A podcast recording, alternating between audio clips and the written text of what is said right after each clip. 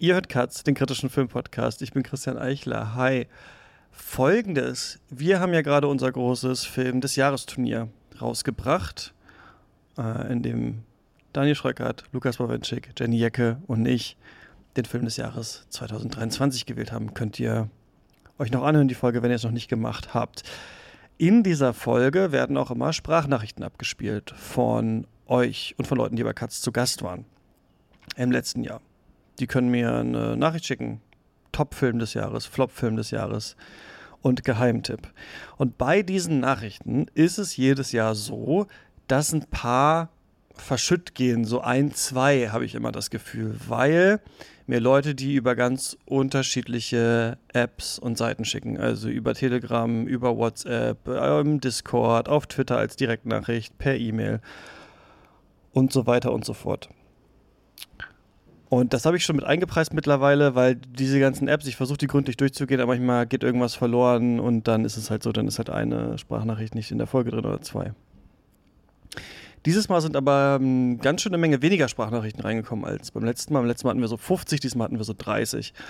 Und diesmal haben mir Leute geschrieben, sie hätten was geschickt, nach denen ich extra gesucht hatte in meinem E-Mail-Postfach, wo ich schon wusste, ah, XY will was schreiben, ich gucke mal, ob die schon da ist. Nee, nicht da. Hm, komisch. Ah, sowieso wollte mir eigentlich was schicken, aber ist irgendwie nicht da.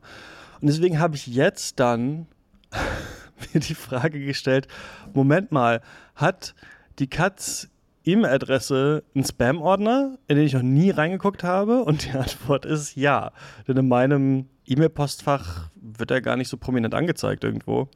Und ich bin auch gar nicht auf die Idee gekommen. Und ja, da waren so 15 Sprachnachrichten oder so drin. Ich dachte, die hören wir jetzt einfach mal. Und ich glaube, der löscht sich jeden Monat von alleine. Also es tut mir leid für alle in den letzten Jahren, die was eingeschickt haben und vielleicht auch für alle, die mich versucht haben, direkt zu kontaktieren in den letzten Jahren über diese äh, E-Mail. Eventuell ist was im Spam gelandet. Ich werde jetzt mal so ein bisschen stärker darauf achten. Aber gut, hier sind die verlorenen Sprachnachrichten von euch mit euren Film des Jahres, Flops des Jahres und Geheimtipps 2023.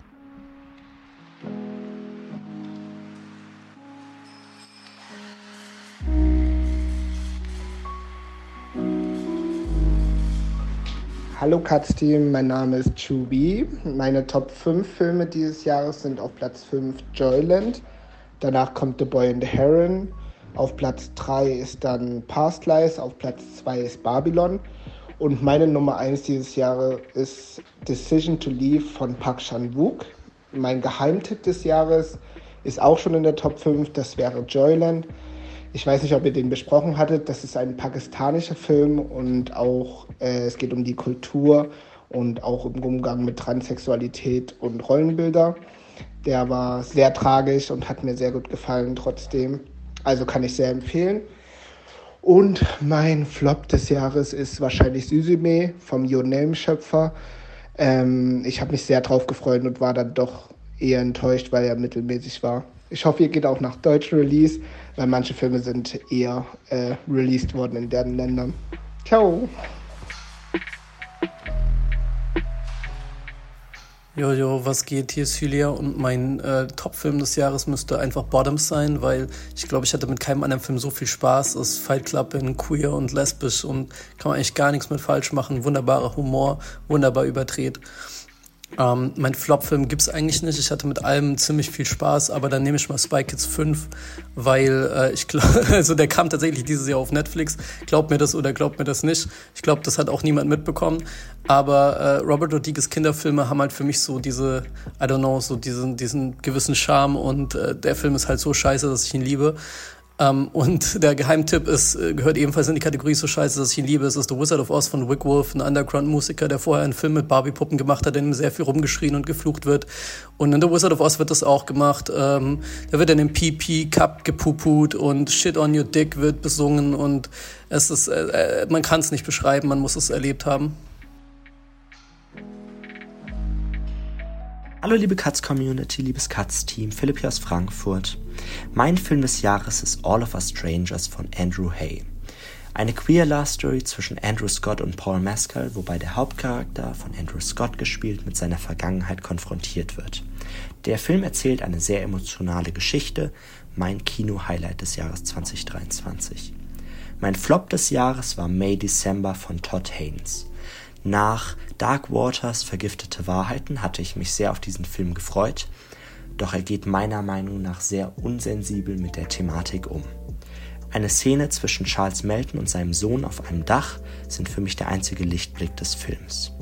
Mein Geheimtipp des Jahres ist ein polnischer Film namens Green Border. Holland erzählt hier eine Geschichte aus mehreren Perspektiven und verfolgt eine Flüchtlingsfamilie zwischen der polnisch-belarussischen Grenze, die von den Behörden hin und her gejagt wird.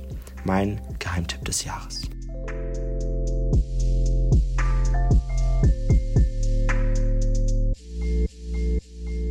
Moin Moin, hier ist Johannes aus Oldenburg. Bei dem Geheimtipp konnte ich mich ganz, ganz schwer entscheiden, deswegen nenne ich jetzt einfach ganz dreist zwei. Das sind nämlich zwei Animationsfilme. Einmal der Netflix-Film Nimona, der mich emotional ganz doll abgeholt hat und ganz viele tolle gesellschaftliche Themen behandelt und einmal der chinesische Animationsfilm Deep Sea, der visuell unglaublich berauschend, aber auch verstörend ist und am Ende einen auch emotional packt. Mein Flop des Jahres, den kurioserweise ganz, ganz viele Leute toll fanden, ist der Serienkiller-Thriller Limbo, in dem zwei unfähige Cops einen Serienkiller jagen, aber eigentlich die ganze Zeit wird einfach nur eine Frau misshandelt. Super ätzend. Und der Film, der mich dieses Jahr am meisten beeindruckt hat, ist der vierte Teil der John Wick-Reihe, der US-amerikanische Action nochmal auf ein ganz neues Niveau hebt und ein fantastisches Action-Meisterwerk für die Ewigkeit ist. Viel, viel Spaß noch mit der restlichen Folge. Ciao! Moin ihr Lieben, hier ist Fancy Reviews von YouTube. Mein absolutes Highlight dieses Jahr war die zweite Staffel der Serie The Bear, King of the Kitchen. In der Serie geht es um einen Spitzenkoch aus Chicago, der übernimmt das heruntergekommene Restaurant seines verstorbenen Bruders und muss dabei eben mit vielen Problemen kämpfen. Visuell, nächter Genuss, perfekt zentrierte Hochglanzbilder, dazu gibt es unzählige Close-ups von der Verarbeitung von Lebensmitteln, als würde man eine Kochshow gucken. Bildästhetisch also schon mal ein absoluter Leckerbissen.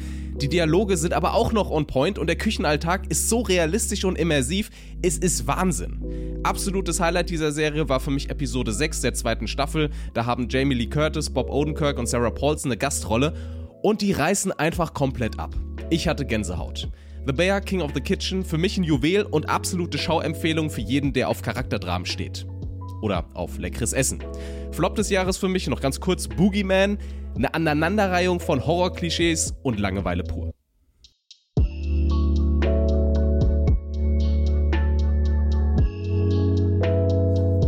Hallo, liebes Katz-Team und Katz-Hörerinnen. Pascal hier. Also, mein Top-Film des Jahres ist keine große Überraschung. Es ist ähm, der schon viel besprochene Roter Himmel von Christian Petzold.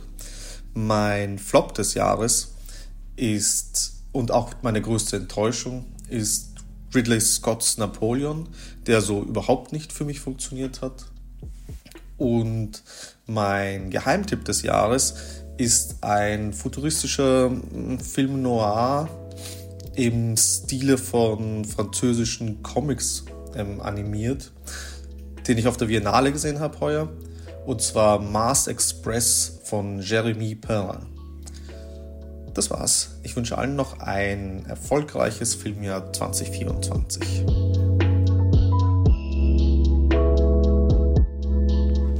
Hallo Christian. Äh, vielen Dank, dass du mich mit Katz äh, ein weiteres äh, Mal durch das äh, Jahr begleitet hast. Äh, mein Film des Jahres ist Babylon, der äh, in den Kritiken nicht so gut besprochen wurde, aber den ich doch sehr bildgewaltig fand und der mich ja, äh, wo ich mal aus dem Kino gegangen, gegangen bin und gesagt hat, wow, das, äh, das hat mich mitgenommen. Äh, Flop des Jahres für mich Asteroid City. Ähm, irgendwie hat sich dieses Wes Anderson-Ding für mich so ein bisschen auserzählt. Und mein Geheimtipp wäre eigentlich Bottoms gewesen, aber da ihr den schon besprochen hattet, spontan, ähm, erwähne ich einfach äh, Christians Impro-Comedy-Podcast Gespräche in der Speak der mir auch äh, sehr, sehr viele Freude und Lachen in diesem Jahr bereitet hat. Deswegen ähm, vielen Dank und äh, alles Gute für 2024. Tschüss!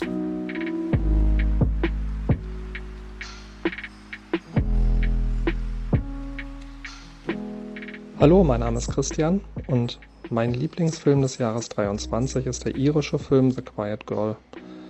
Der Film handelt von einem Mädchen aus großer Familie, das dort zu kurz kommt und einen Sommer bei Verwandten verbringen darf, wo es ihr liebevoll aufgenommen wird.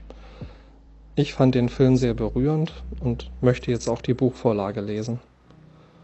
Die Flops des Jahres sind für mich die beiden Science-Fiction-Blockbuster Avatar 2 und The Creator. Beide Filme fand ich von den Bildern stark, aber von den Figuren, den Dialogen und der Handlung schwach. Mein Geheimtipp ist der französische Film Mein fabelhaftes Verbrechen von François Ozon. Ich mag französische Komödien eigentlich gar nicht, die sind mir häufig zu albern, aber den Film fand ich doch amüsant und ich habe auch eine Schwäche für die etwas märchenhaften Bilder von François Ozon. Ich kenne die schon aus Acht Frauen. Tschüss und ein gutes Filmjahr 24.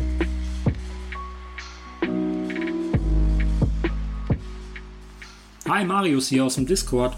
Mein Film des Jahres ist eigentlich aus dem letzten Jahr, weil da ich ihn erst im März gesehen habe und eine Zweitsichtung in meinem Stammkino erst im September möglich wurde, gönne ich mir mal die Freiheit, ihn hier nachträglich zu ehren. Die Rede ist von Charlotte Wells bittersüßem Debüt After Sun. Hatte auf mich persönlich den größten Impact und wirkt lange nach. Under Pressure und Losing My Religion in Streaming-Jahreslisten inklusive. Mein Flop des Jahres und gerade in Anbetracht meiner vielleicht zu hohen Erwartungen hat mich Speak No Evil im dritten Akt völlig verloren. Selbst unter Berücksichtigung eines metaphorischen Konzepts dient das Drehbuch selbstzweckhaft einem einzigen Schockeffekt und lässt Logik und Nachvollziehbarkeit komplett außen vor. Vielleicht wird das Remake ja besser. Der Film teilt sich aber eigentlich den ersten Platz mit Aronofskys The Whale, zu dem ich aus Fassungslosigkeit immer noch nichts sagen kann und möchte. Mein Geheimtipp: Das Lehrerzimmer. Sehr intensiver Film, der mittlerweile vielleicht nicht mehr so unbekannt sein sollte. Prädikat: wertvoll für alle Pädagoginnen. Ich grüße das gesamte Katz-Team und meine Oma. Macht weiter so.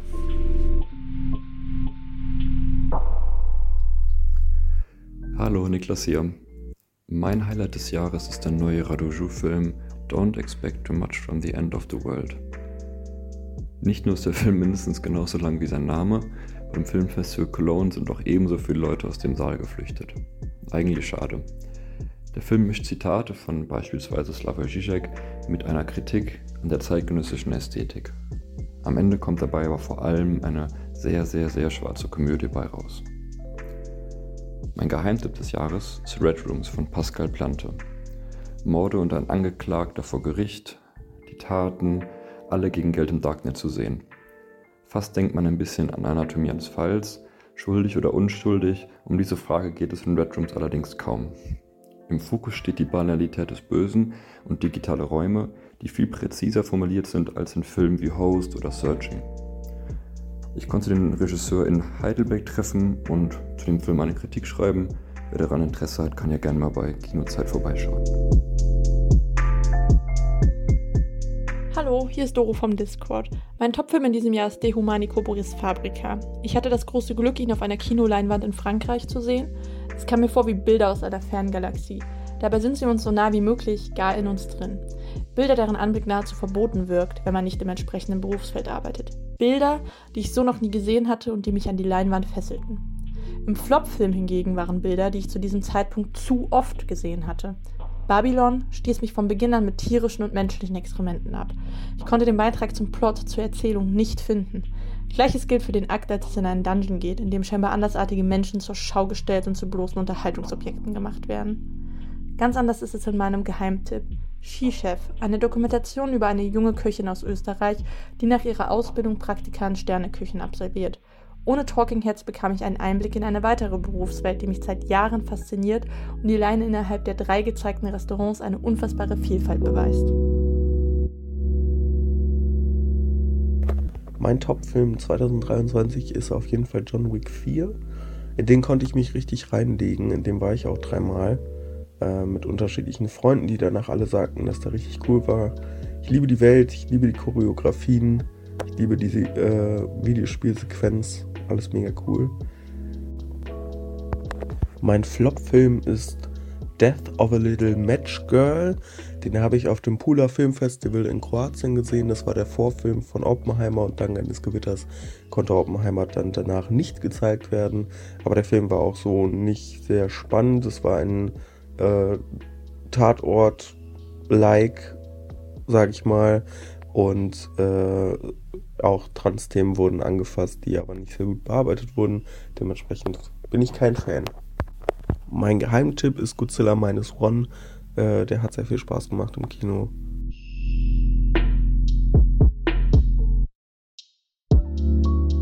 Mein Lieblingsfilm des Jahres war das Biopic Oppenheimer vom Regisseur Christopher Nolan. Dieser Film hat mich so sehr mitgenommen, dass ich ganze dreimal im Kino war. Seine wunderbare Cinematografie, die brillante schauspielerische Leistung und das wunderbare Drehbuch haben mich bis heute nicht losgelassen. Mein Flop-Film des Jahres 2023 war The Marvels. Dieser MCU-Film hat mir gezeigt, dass das MCU nun langsam mal wirklich zum Schluss kommen sollte und dass Qualität über Quantität geht. Una Clausus Cinephilia ist mein Geheimtipp für das Jahr 2023. Diesen Film habe ich beim Filmfestival in Karlsbad gesehen und es ist ein Selbstdokumentarfilm vom Regisseur Alessandro Annibali. Dieser zeigt anhand mehrerer Filmszenen, wie er seine Liebe zum Kino bekommen hat. Wenn man mich fragen würde, was ist der beste Film des Jahres, dann würde ich auf jeden Fall sagen Oppenheimer von Christopher Nolan. Der Flop des Jahres ist definitiv Barbie. Und ein Geheimtipp wäre Sick of Myself.